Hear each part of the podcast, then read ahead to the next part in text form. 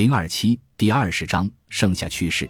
别斯杜杰夫对乔戈洛科夫夫妇的任命是为了保证自己的愿望得以实现，他要让叶卡捷琳娜与彼得与世隔绝。此外，这对夫妇还要为年轻的大公夫妇做出道德上的表率，让他俩看到美满的婚姻与富有成效的生育。对于第一项任务，乔戈洛科夫夫妇多少取得了一些成功，但是第二项任务却彻底失败了。一七四八年夏天。在位于芬兰湾的彼得霍夫宫里逗留期间，叶卡捷琳娜与彼得从窗口望出去就可以看到花园。他们看到乔戈洛科夫先生与乔戈洛科娃夫人频繁地来往于位于山坡上的正宫和水边一座小小的荷兰式红砖房——逍遥津公馆。这座宫殿原先属于彼得大帝，后来伊丽莎白女皇也在此居住过。很快。大公夫妇发现乔戈洛科夫夫妇一而再、再而三地来回于两地之间，这同乔戈洛科夫先生一桩隐秘的风流韵事有关。叶卡捷琳娜的女侍臣玛利亚科舍列娃怀上了他的孩子。现在，乔戈洛科夫夫妇俩面临着毁灭性的灾难，这正是趴在高处窗口热情观望的那两个年轻人梦寐以求的大好机会。别斯杜杰夫要求对大公夫妇实施不间断的监视。作为彼得最主要的监视者，乔戈洛科夫先生只能就寝在大公的套房里。怀有身孕的乔戈洛科娃夫人在缺少了丈夫的陪伴之后，就转而要求玛利亚科舍列娃要么就睡在她的床上，要么就在她旁边的一张小床上就寝。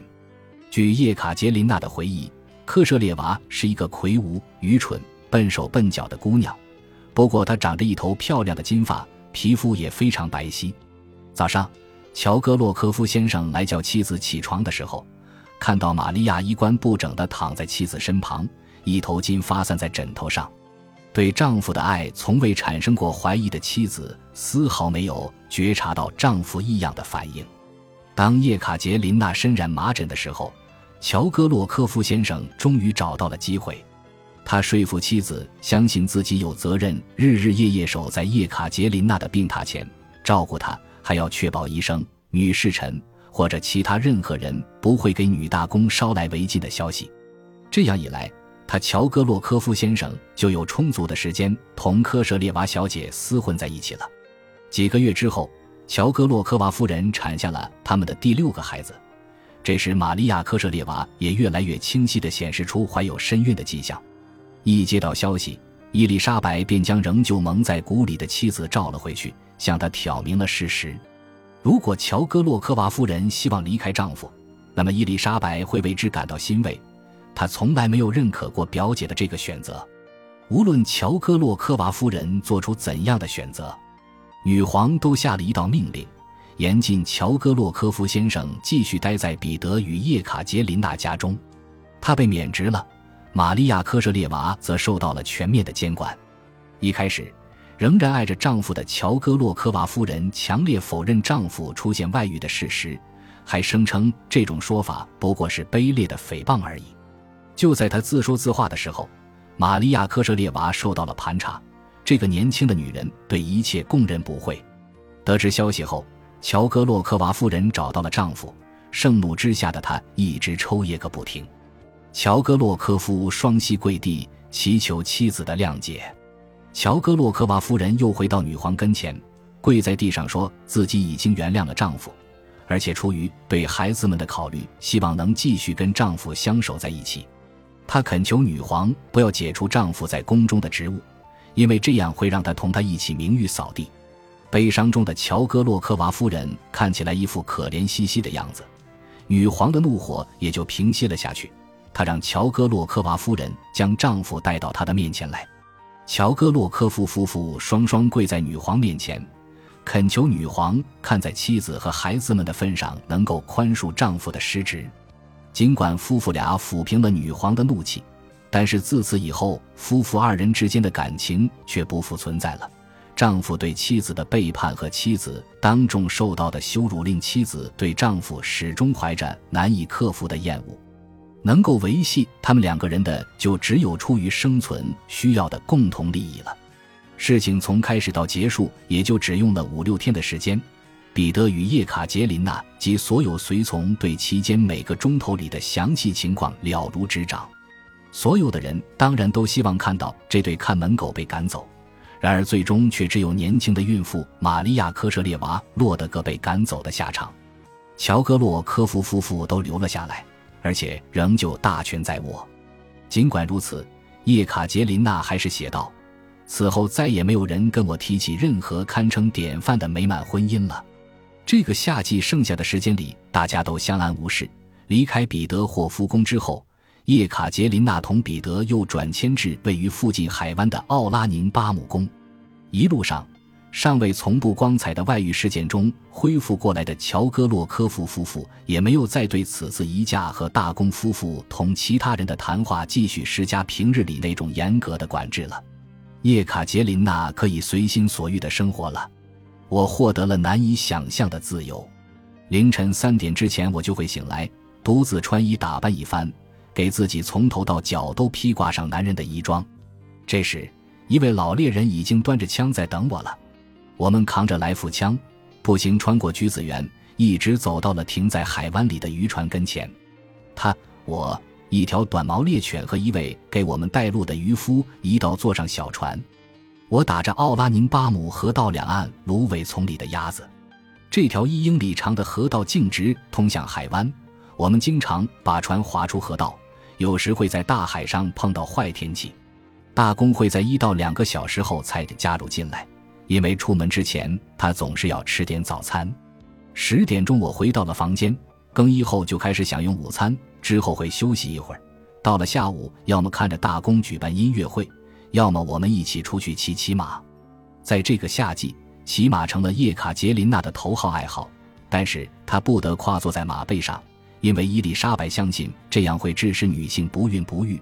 不过叶卡捷琳娜给自己设计了一个侧坐马鞍，这样她就可以随心所欲地坐在上面。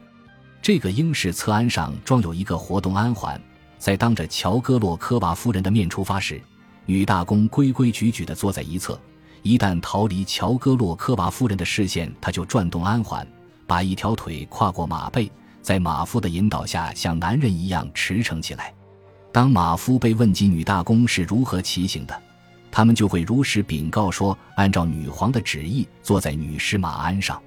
只有在确定完全无人旁观的情况下，叶卡捷琳娜才会把一条腿跨过马背。再加上她从未吹嘘过。甚至都没有向外人提起过自己的发明，因此伊丽莎白女皇对此一无所知。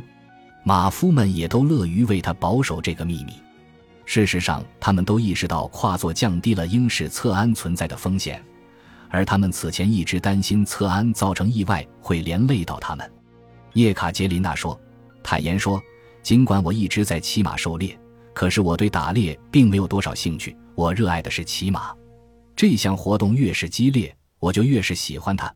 所以，倘若哪匹马无意间挣脱了束缚，撒着欢地跑掉时，前去追赶它，把它带回来的那个人肯定是我。伊丽莎白女皇在年轻时也曾是一个骑马的高手，直到现在，她仍然深爱着这项运动。尽管到了这把年纪，她已经胖得无法再骑马了。有一次，他派人捎话给叶卡捷琳娜。让叶卡捷琳娜邀请萨克森大使的妻子德阿尼姆夫人陪他一道骑骑马。这个女人曾经吹嘘自己非常热衷于骑马，还说自己是一名出色的女骑师。伊丽莎白女皇想要看看这位夫人说的究竟是否属实，叶卡捷琳娜便向德阿尼姆夫人发出了邀请。她身材高大，大概有二十五六岁，在我们看来，她显得非常笨拙。似乎都不知道该拿自己的帽子和两只手怎么办。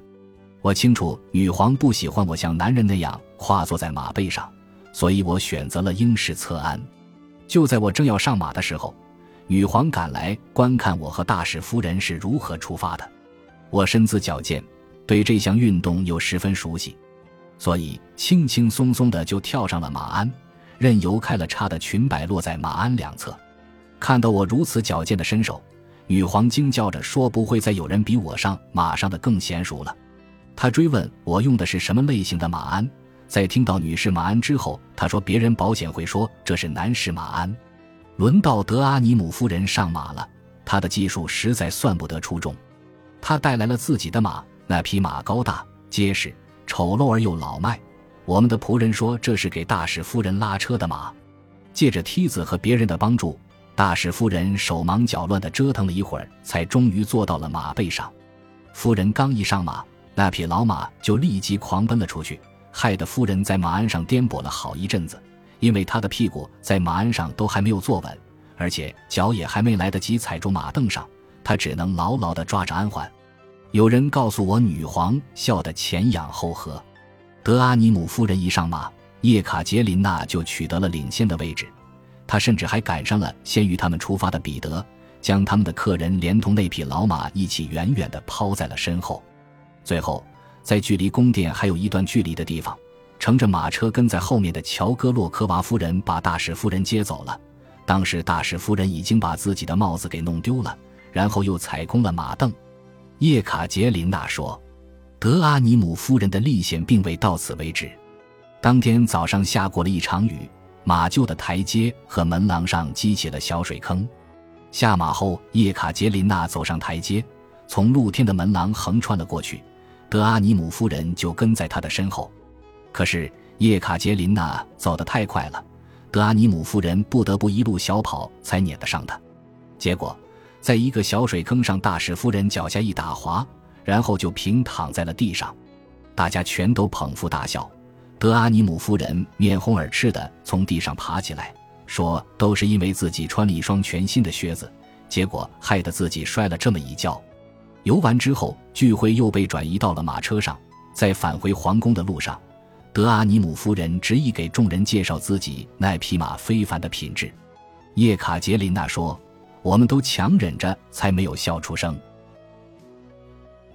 本集播放完毕，感谢您的收听，喜欢请订阅加关注，主页有更多精彩内容。